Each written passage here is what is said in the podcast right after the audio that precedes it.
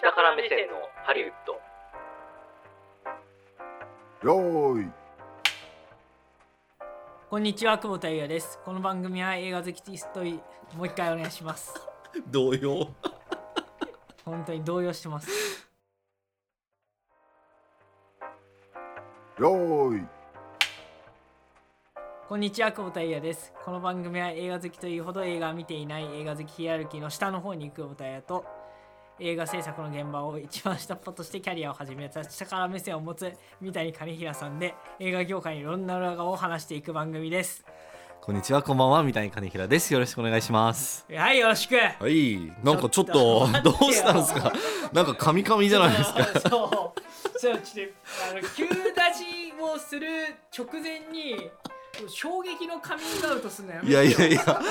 やいやそんな動そ揺すんるなよ。そんな衝衝撃的な話ではないんですけれども衝撃いだよもう。やいやいやいやいやな何何があったんですか今いやだって急にじゃあ回しましょうかって言って。そうです。ねあそういえば言うの忘れたんですけど。うん僕 CW ニコルおじさんおじなんですよ ねあはいどうぞじゃないよちょっと待ってってなるじゃんいやいやそれはこんにちはここんばんはか迷うよ夜だからね、まあ夜ねそうですねこんばんはですけれどもいやあのそうなんですよなんかあれ言ったかなとか思ってあ言っのてないよそうあのいやその前に、まあ、マイクテストをねいつもまあやってでまあちょっとお互いね一言ずつっていうのでディレクターから指示があっいやてーなんか喋るんでまあ一言喋った後にポロッとコートさんがその名前を出されたんであそういえばあのつながってるんですよっていう話をしようと思ってでも話したっけなしてないっけなとか思って一応なんかさらっと言ってみたんですけどそしたらめっちゃ衝撃的な。急に言うからそれ急に言うなやそれだからいやつまり CW 三谷ってことでしょいやだから そういうわけじゃないんですよそういうわけじゃないで す。あの CW CW 三谷じゃないですよ。 CW ニコルってどこが名字なのよまず今そうは、ね今疑問が湧いたよ そうですね。あのちなみにニコルさんだニコルっていうのは一応名字になりますね。な俺のはでいもうや金平ニコルいや違いますだだかかららそことは血はつながってないんですけど。うんじゃあ石田ニコルさんとか藤田ニコルさんとそもう近いってこといやそこはあのその人たちは名前がニコルなんで。それはニコルだからそうそうそう関係ないのそこはちょっと違うんですよね。なるほどねそう実はね。そう三。谷藤田石田ニ コルニコル金平とかじゃないの、ね、ではないんですよそんなあのあのたくさんね名字が間に入ってるわけじゃないんですけどあの、まあ、そうなんですうちのだからおばの、まあ、旦那さんですよね CW ニコルさんって。すごいじゃんえじゃあずっと森にいらっしゃるのおもりにいらっしゃいましたし、まあ、もうあのちょっと数年前にね亡くなっちゃったんですけども えマジでそうですよ そちょっそとうそうですよそうですよそれも俺、ご存知な今かっびったくでりしすてかあるマジで今だすからか動揺して るもんちょもうずダブたくさん動揺してる俺はダブルパンチです ねちょっとなんかね待ってよいやいやいやいやいや俺あの私は森が大好きですっていうの結構好きだったあ本当ですかうんだからその森にあの家とかがあってそこに時々行ったりとかしてましただって俺小学校の時 CW ニコルさんの真似とかしてたよ、どんなですかね、はいまあまあまああの今日のメインで話す話とは全く関係ない話には、ないってし全まう、然すいません挨拶な本当んですにけれども本当はに関係ないよまあ、そうですね、んあのまあスタートしていっちゃいましょうかね はい、じゃあもうあのさっさと行きましょう、はいというわけで行ってみましょう下から目線のハリウッドスタートです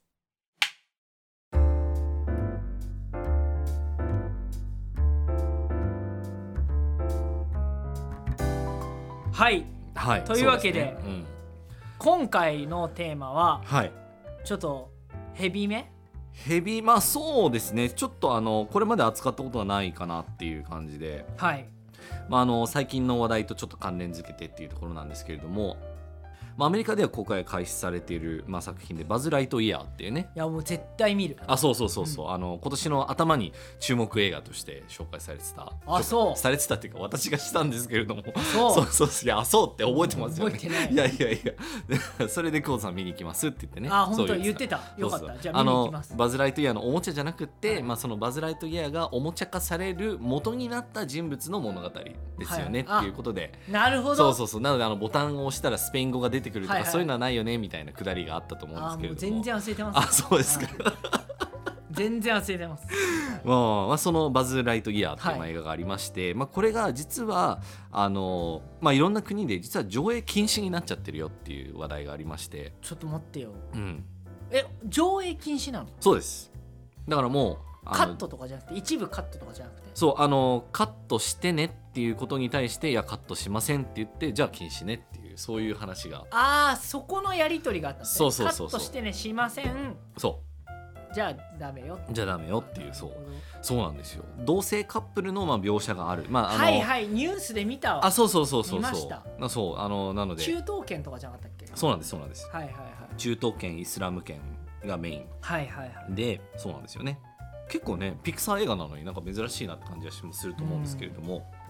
あのそんなこんなでですねあの上映はかなり制限された形で、まあはーまあ、かなりっていうほどじゃないですけど、まあ、そうですねう、んうん全世界で公開されたわけではないよっていう、まあ、話が、へーあって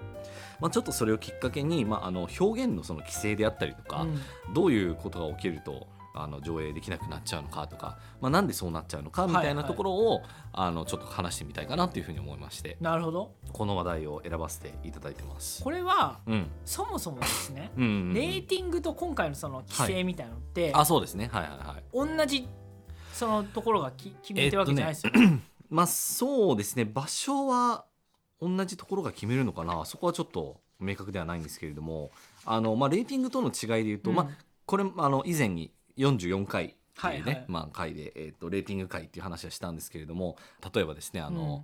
まあ、あの F で始まる言葉を何回言ったら、あの R 指定になるとかそういう話があったと思うんですけれども、えーとまあ、そういう話とは違ってそもそももう上映するかしないかみたいなレベルの話、だからもう何歳からじゃないと見ちゃダメですよとかじゃなくってもうそもそもうちではうちの国では書けませんみたいなはいはいレベルの,、あの話になるわけなんそでれすよはね。じゃあちやっぱ基準としては違うだっていわゆるあのビデリン的なはいはいはいはい、各国にそういうのあるんだっけ、そうですね。あの、まあ、日本だとエイリンとかね、映ビデリ画だとンだね、そうそうそうビデリンはちょっともうねなんで、なんでビデオなんですかっていう、そいやこいやはもう完全なにんだかからねあ、のうんアダルトのアダルトのね、 なるほどね。まあ、あの、アダルト系は倫理的にはね、まあ、必ず、まあ、そういうね、18歳以上の人は見れないってことになりますけれども、あの、そうなんですよ。だからまあ、各国のいろんな、その、はいはいえっといろんな入入ってくる映画の表現をチェックする期間っていうのもあって、えっとそれがだからちょっとどうなのっていうことでですね、はい、あの引っかかった話に今なってますと、まあ、あの今回だから女性同士の、えっとキスシーンっていうのがあってでそれがだからはああのちょっと変更してくださいよとかそこカットしてくださいよっていうことになってたんですけれども、はいはいはい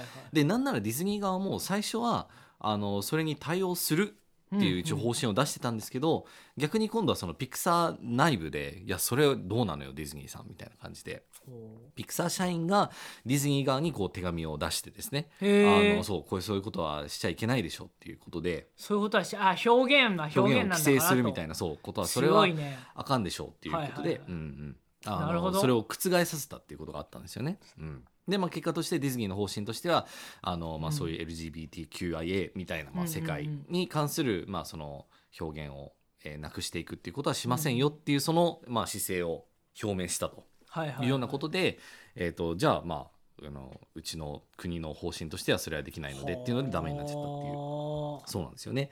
まあ、あの主に14カ国っていうところで言うと,、えー、とこれざっとあれなんですけど中国バーレーンエジプトインドネシアイラクヨルダン、えークウェートレバノンマレーシアオマーンカタールサウジアラビアシリア、えーアラブ首長国連邦というふうになるわけですね。イスラム圏とそう中国もダメそうですねあとまあ東南アジアの,、まああのうんイスラム圏とか、うんうんまうあ、んそういったところになるのかな、うん、なんですけれどなるもほがどまあ中心で、はい、そうなんですよね。っていうようなことがまあ起きてますと。へーでまあやっぱりそこは確か、まあ、イスラム圏とかだと、まあ、そもそも同性愛ってダメだよねっていうまはあいはい考え方があったりとかして、まあ、でも今のその世の中のそのリベラルな動きとじゃうあんどういうふうに、ね、折り合いをつけていくのみたいなところの問題とかもありつつ、はいはいはいっていうことでねかなりだから、まあ、これからもいろんな形でそういうテーマが表現、うんまあ、全くだからされないところっていうのはまあ出てくりはするし、うんうんうんまあ、されるところとのあの違いというか差分みたいなものはどんどん広がっていくんじゃないかなっていう話があったりします。うんうんあと例えばなんですけれども、まあ、あの久保田さんもご覧になった「トップガンマーヴェリック」ですね、見ましたよ、はい見たって話したっけいやまだ多分してないと思うんですど、けれどもい,、かがでした見ましたもう最高うん最高、うんあお最高もういただきました序盤で泣いちゃうあもう序盤序盤で泣きますかあれはうん86年だっけあれ、はいはいはいあれいワン見た人はええ序盤で泣くねあそうですねあ本編に入る前に泣いちゃうっていうあまあそうですねそうですねあのなんならあのイントロが流れる瞬間で泣きますよねちょっとね、な泣くやっぱそまあこれ本編関係ないから言っていいと思うけううどん基地のさ、うんクルうんーとパイロットのやりとりのさあこうあーとかやったりあそさ、うねやるじゃんこああのあの OK サインをねこうそう手で出してっていうねそうそううそうやあってりやまっすよたりねとか、いやだからあもうないいやそこ説説明 をねあの音音の媒体ですから まあね生配信みたいな音の会社のやつが音で表現しない そうそうあのめっちゃジェスチャーゲームジみェたいになスチっャてーまみたすかいにならってねる今ねあれでさうわーワンと一緒いだなやーみたいそなうそうそうそうそうなんですよねあれはしかも iMAX だな確かに IMAX ガだねチ iMAX だなそうですねあの映画自体は、えっとデジタル IMAX で撮られているんですけれども、そうなんですよねガチ IMAX の大きな画面で見るうんと素晴らしいっていうあれは、いそうだね、はい確かに見てくださいいやーそうでしたねでその「トップガン」も実は、えっと中国では上映が禁止されてるっていうことなんはで事情があるんですけれどもアイスマンとまああのいや そういうわけではないんですけれどもそこはあのなんかね序盤でトムさんがこう羽織るジャケットみたいなはいはいあの革ジャンみたいなのがあるんですけれどもああれかはいおアメリカ日本みたいな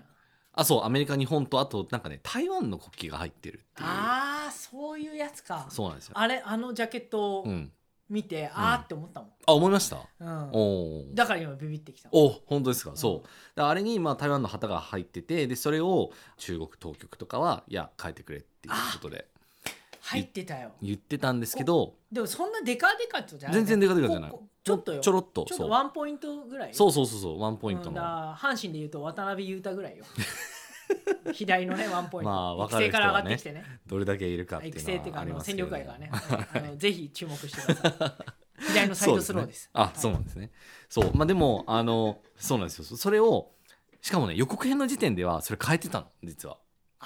予告編の時点ではその台湾の旗を変えてたんだけれども結局本編でまあそのまんまあの流すっていうことになってじゃあちょっと中国側もちょっとじゃあそれはなしでっていうことで上映されなかったんですよね。そこだけでうん、しかもそこだけモザイクかけるのもねいやまあそうそうそうそうそたこまだけにあね。の、うんテレビ日本のテレビでもねあのあまあそうですねこ。の番組はっていう、うんあの提供のクレジットが出るあところにそうそうそうそう。急にあのありますよねお茶お茶とかの,、あうのん着てる服とかのそロゴがモザイクかかるっていうう、ねあれなんでなんでしょうねよくわからだないかんですけれどらあれも宣伝じゃないかっていうあーなる話ほにどねなると結局なんで広告費払ってんだよあーそうかそうスポかそうンかサーになってるんだってことになるからでしょなるほどねそうかそうかそうかだ。からそうおおらかじゃなくなったんですよ、うんいや本当そうですはね、い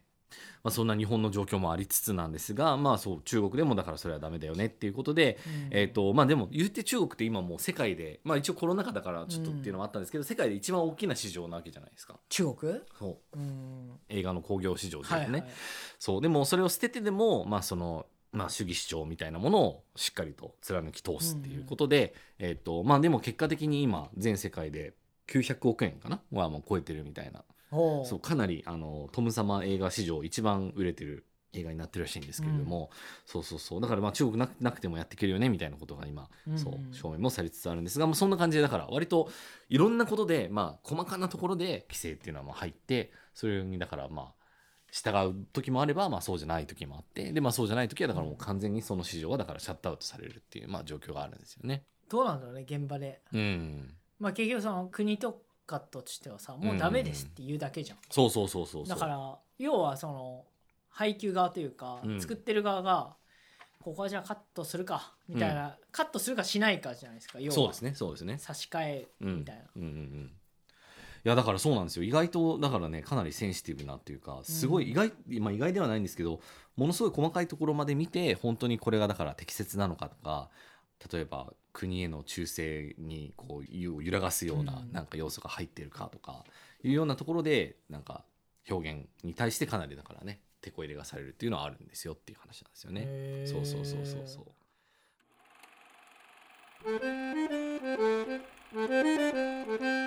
下から目線のハリウッドまあ、他にも、まあ、いろんなだから、まあ、表現規制っていうのはまあ受けた作品っていうのは実はあったりするんですけれども、えっとこれもあのディレクターがまとめてくれはいたはい資料があるんですけれども、ありがとうございます。えっと例えばですね、えっとまあ、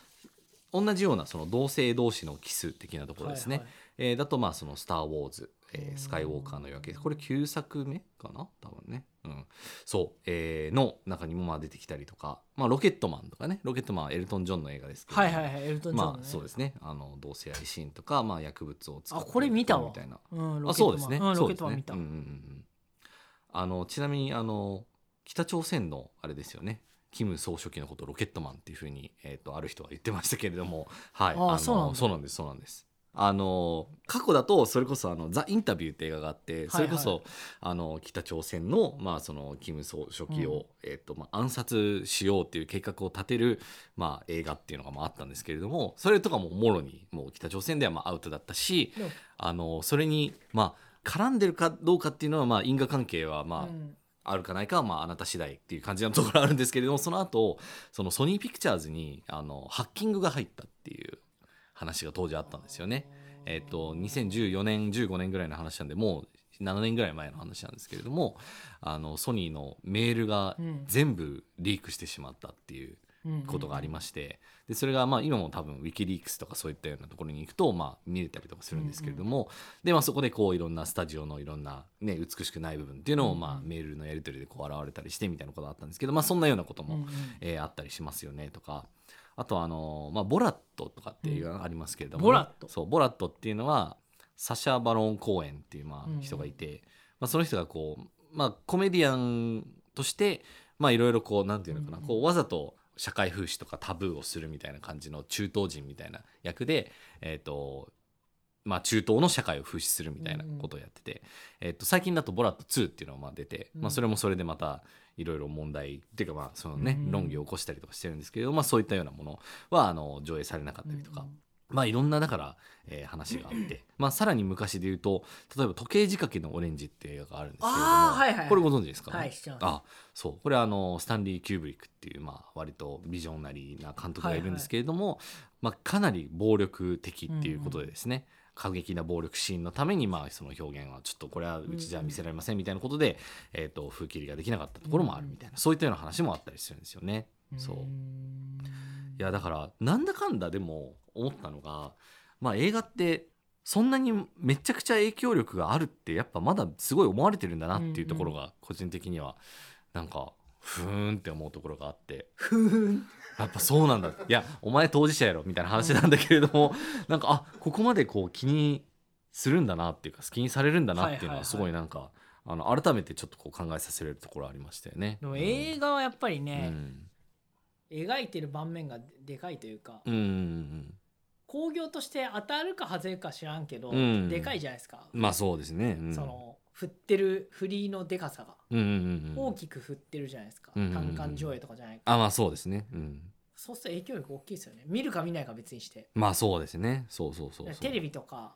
YouTube 今だと YouTube とかうんうんうんいろんなところでその特報とか予告編とか、うんはたまたうんなん。かささまって出ちゃったりとかまあそうねる。そうそうそうじそゃなういです。かやっぱ影響力でかいですよしかもその映像のクオリティがまあいずれにせよ高いからやああまあね。っぱりそのうん映像のクオリティ高いってやっぱ見ちゃうじゃないですかはいはいはその好ましい好ましくない関係なく、そうすると影響力大きいですよい。なるほどね。ねいやだからこう片やなんか映画って20世紀のものだとか思ってもうちょっと古いのかなっていう考え方もあると思ったら意外とまだこう存在感としては結構すごい強いみたいなとうんこいやろがーあやっったぱりりして。すごいと思いうんますよなんていうのかそなれいわゆるその文化の、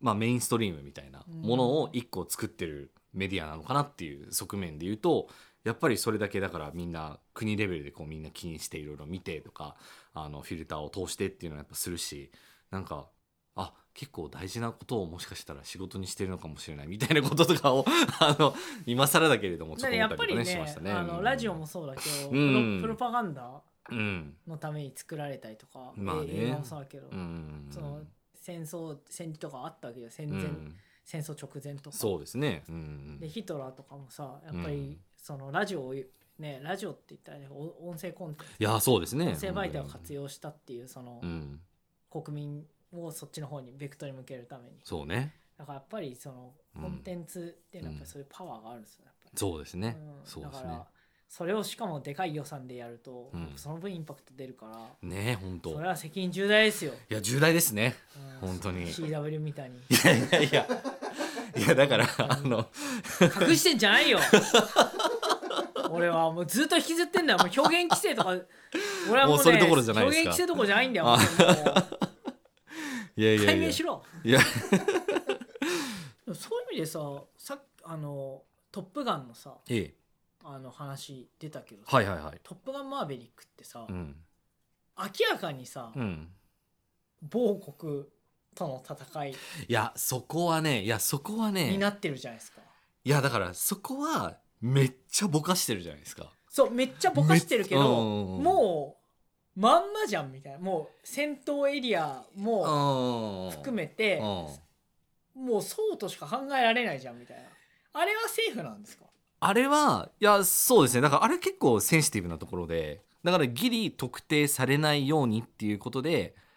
例えばその核の施設を持ってる持たないみたいなところで言うとはいは現実の国の在り方とは違ったりとかするし、みたいなところで、まあ、程よくあるいはこの戦闘機の種類的にどこにあるかとか、あとあの地理的にどういうところにあるかっていうのはすごいぼかしてあるんで。はいはいはいだからそこはちょっとさすがにねまあ1本目でもそうだったんですけど、まあ、1本目は割と冷戦色が強かったんでまあねうんあの一本目はもうまんまだったじまゃあないですソ連的な感じかなっていううん感じソだ連ったんですけれどもそうですねまあただ今回は、まあ、そこは本当にそうですね逆にどっか特定してしまっていたら、それこそかなり評価か、いやをそう割そうれるそうようなそうだからあのそうそうそうそうそうかつしかもかなりアメリカ来産的っていうねちょっと側面もやっぱあるじゃないですか、アメリカすごいよねっていう話とあと、まあ、ある種ちょっとこれはいいのかなってあるんですけどこう先制攻撃しちゃってるよねみたいな話とか、まあそうですよまあ、ね、そうそうそうそうそういうことを考えるとちょっと本当にそれいいのみたいなもちろん意見を持ってる方もいらっしゃいますそれまあ、は、確かにねあれやられる前に叩けっていう、そうそうそうそうそうそう選手防衛そうまあそうね選手防衛というかまあうまあまんあ、いいのかそれでっていうことを言う人も、まあ、もちろんいますまねあ、。冷静に考えるとねそうそうそうだからあれはストーリーだからっていうまあそうそうそうそうそうですねまあでも上映してんのかな、まあん上映どころじゃないかもしれないけど今いやそうだから思ったのはもしその自分がねこうあんまりアメリカ的な、うんあのー世界観の中で生きてない人だったとしたら、結構そこにこうなんか感じる人もいるんじゃないかなとか思ったりするんですけどね、うんうんだから思ったよりでも広く受け入れられてるっていうこともあとまあみんなが割とこう手放しですごいってやっぱなってまあ実際すごいいい映画ではあるんですけれども、うんうん、っていうのはだから果たしてどうなのかってことを言う人もいますねあの水差す系の はいはい批評家の人とかが批評家のそう方ですねねそうですね言いますねううんんなるほどねそうなんですだよから難しいなと思いやそうねいやだから映画の影響力みたいな話でいくと昔例えばなんかタバコを吸うのがすごいかっこいいみたいな風潮って多分映画とかテレビとかそういったものでだってみん出なタさバれコて吸たっとてるも思うんでんすけど、うん、うんえみんな吸ってる今も吸ってますいや当時あ当時ね、うんそうそうそうでも今はねもう全然禁今は煙だって政策というかもう割とねうんそんな感じになってると思うんですけどももう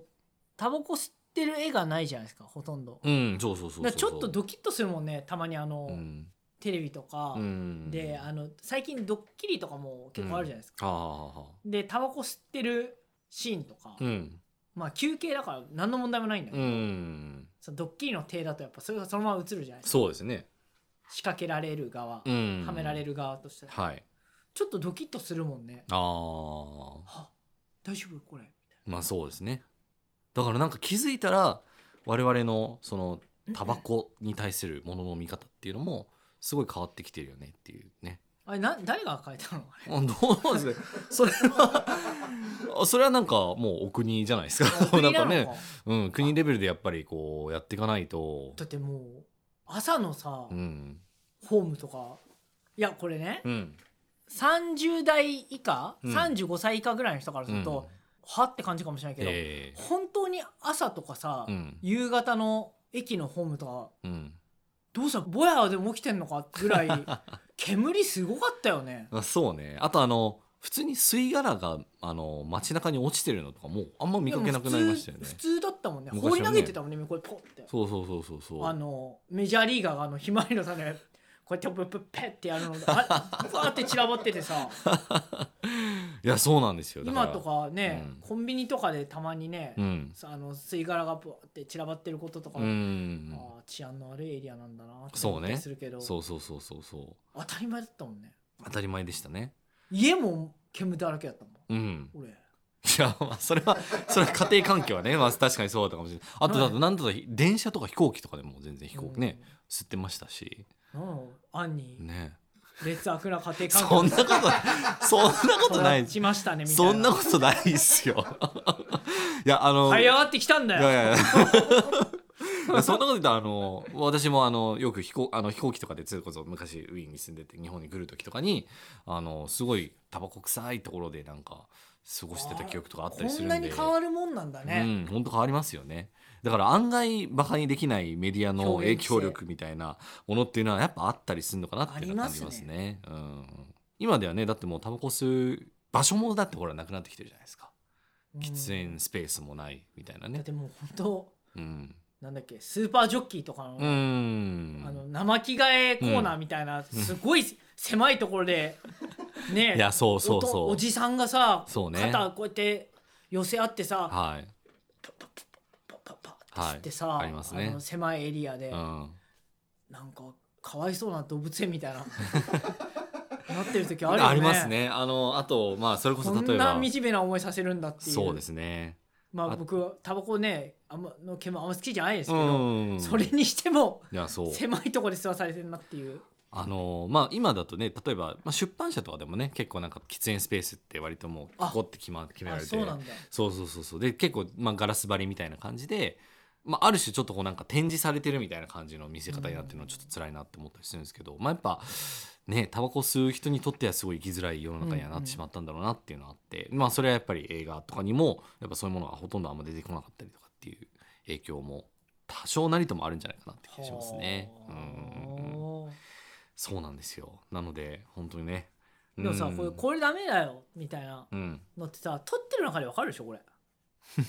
そうね。いや、だからそれは、あの、ある程度分かっててっていうのはあるらしいだでわす。わかっあ分かってるんだ、現場そうはそうそうそうそう。だ例えば、もう行っちゃえとそう。だ例えば ラ行っ、ちゃえバズ、バズライトイヤーとかでいうところだと、例えば、中国で多分上映できないだろうなっていうこと、ある程度想定はされていたみたいで。はあ、はあはあはあでそれでも一応じゃあまあいいかっていうふうに判断された理由として、あのピクサー作品って実はあんまり中国では興行はすごく大きくないへっていうえあの一応結果というかあの統計があるらしくて、うんまあ、大体軒並みなんですけれども、まあ、あの特に最近の10年ぐらいの作品でいうと、うんまあ、本当にあの結構5%とか前後ぐらいの。そうへえ全世界興行収入に占める中国の興行収入の割合が大体5%前後だったりっていうこともあのあるらしいんですね。そそううだからまあそこの部分は中国で公開できなかったとしても、まあ、残りの全世界でまあ取れればいいんじゃないかっていうことで、ある程度その商業的なビジネス的な判断っていうのもまあされてんじゃないかっていうふうには言われてますね。なるほどね、うんあそういうちゃんと川山をしてそうそうそうそうそあうこそううやっ。たらいけるわとまあそうですね。そうそうそうそう。行ってまえとうん。なるほどだからなんか究極的にはもうこれってなんかもう思想同士の戦いというか。イデオロギー闘争ですねそうそうそうイデオロギー闘争な感じがすごいしますよね。この先何が規制されると思いますっていうこの先これ何がは規制ねさカンれペる、出てますけれども何が規制されるかないやだからなんかコロナが始まりたての頃とかなんかもうマスクをつけるみたいなことがもう常識になるみたいなことでだからマスクを逆に外すことがちょっと良くないことみたいなあ思れは想になったりするんじゃないかとか言われてましたよね。あとはなんかなんかそのジェンダーロール的なええなんかそういう要素がちゃんとこう混ざってないとああまあそうですね。確かそにの。ステレオタイプなうんうんうんやつは良くないのではみたいな、あそうですねただそそれに合わせるとその割とそのなんていうの違うこうわかんないよ宗教宗教とか詳しくないから、うんうんその国の体制として望ましくないみたいうんなうんうんことをうんうん言う国とかあるのかなってちょっと、いやありそうですよね、ううんんそれは本当そうだと思いますね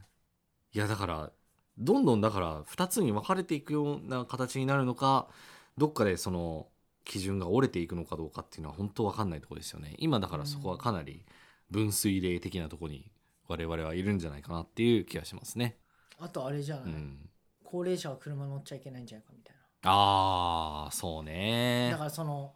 それこそさうんいやわかんないよ、うん、 007とかでさ、ええおいダニエル・クレイグ何歳なんだよみたいな危ないじゃないかみたいなそういうのない のそうそれとかなんかあの007の車が全部自動運転車になるみたいなああになっちゃったりとかしたらちょっとなんか雰囲気が変わっちゃいますよね。ななんかこう運転してガーってみたいなカーチェイスカーチェイスがそれこそなんか自動運転同士 でカーチェイスカーみチたいェイなスあるかもしれないねどうなるんですかねっていうなんかみんねうん険しい顔しせず、うんあいつ追いかけろみたいな、そうそうそうそうでそしたらね車内でこうやってそなんかねう食食べいななががららそうですねナイト2000あーナイトあのナイトライダーねナイトライダーってわかります知らないあーあのね数十年前ぐらいの作品であの黒い車がね黒い車に乗って、まあ、いろんな事件とか問題を解決する、まあ、デイビッド・ハッセルホフっていう、まあ、俳優の人がいるんですけれども、まあ、その番組「ナイトライダー」に出てくる車のことですねあれ割と自動運転車的な感じでしたよねそうあの石橋ディレクターとあれたまたまそうまあ今シンクロしました子けど、供の番組とかでうもん、すごいそのあたり配慮されてるんだよ、あそうなんですかうんえどういうふうに配慮されあるだからうんキャラクターとかでうん、性別がないキャラクターとかえー、ないととか男の子女の子っていうキャラクター、まあうん動物のキャラクターなんだうけど、ん女の子が憧れるようなうん職業に就きたい男男の子みたいなのが出てきたりとか、おおーまあそうですね、うん、でそれが、がメインなのようん、メインキャラクターにポンポンポンって出てて、はいだからそうなんていうの物心つくぐらいまでうに、んうんそういうものをこう理解理解というか、まあそうまあね当然のものとして受あーけ入れるみたいなこともあるのかなってあ確かにねちょっとそのうん改変期のやつ見て思った。ああーはいはいはいはいだそれこそね、あのー世の中的なこと言って例えばもう青といえば男の子で赤とかピンクは女の子みたいなものもだんだん崩れつつあるっていうかね、そうそうそうそうそうっていうのはありますよねあるいはあの今「バービー」って映画が作られてるんですけれどもバービーあのバービー人形の あの実写化みたいなああフォーリンラブさんの方じゃなくてねあそうそうそう違います違いますそうあのマーゴット・ロビーっていう、まあ、それこそバービーみたいな見た目はいはいのすごい綺麗な方が、まあ、バービー役をやってライアン・ゴスリングが、まあ、ケンっていうあのね、あの男性役みたいなのをやってっていうのを、えっとまあ、グレタ・ガーウィグっていう、まあ、あの女性監督で、まあ、やってるやつなんですけれども多分その今の昔ながらのバービーのあり方とは違う映画が出来上がるんだろうなっていうのは想像してますね。なるほどそうだからもう昔のいわゆる世の中のジェンダーの役割とか、うんうんあの女性は家庭でみたいなことがもう当然なくなってくるだろうし、まあ、ちょっとずつだからそういった変化に国の思想的なものがねなるほどねどういうふうにねあの適用できていくのかあるいはいかないのかどうなんでしょうっていうところはねでもやっぱり公共放送というか、うん公共の電波でってなると、やはいっぱそのいろんな表現方法というかその良し悪しは分かんないけど、うーんまあ、すやっぱりこう抑えていかざるを得なくなるよね。まあまあそうですねれあのお笑いとかバラエティうでんさ、うんもう先んじていろんなことが起きてるけども、はいやっぱりこっちの方が面白いみたいなうんところに、いろんなこうこう思われる可能性があるとかさ、あだあからやっぱり削っていかないといけなくなるじゃないですうか。ーんじゃあお金払って見たい人だけ見ればいいよっていそううですね風にうんうんなったりとか、なるんでしょうね。まあなのでなので、まあ、そんな今度でねいろんな状況がありますけれども、はいその映画の思想に与える影響力って実は結構大きいんじゃないかっていう話をいいですよそれはそうですねはいお送りいたニしコまルした。頑張 ってよニコルじゃないみたいにいやいや そうですねはいはいでございました。はいえーというわけでエンディングに参りましょう。はいえー、と映画 .com で各週金曜日にこれも配信しています、えー、と今週も金曜日コラムは出ますので、えーぜひお楽しみにしていただければ幸いですはいあとは番組へのお便り感想は番組公式ツイッターから案内が出ています下から目線のハリウッドもしくはアットマークしたハリで検索してみてくださいはいそれでは次回もお楽しみにお相手は久保田やと CW 三谷でした違うでしょ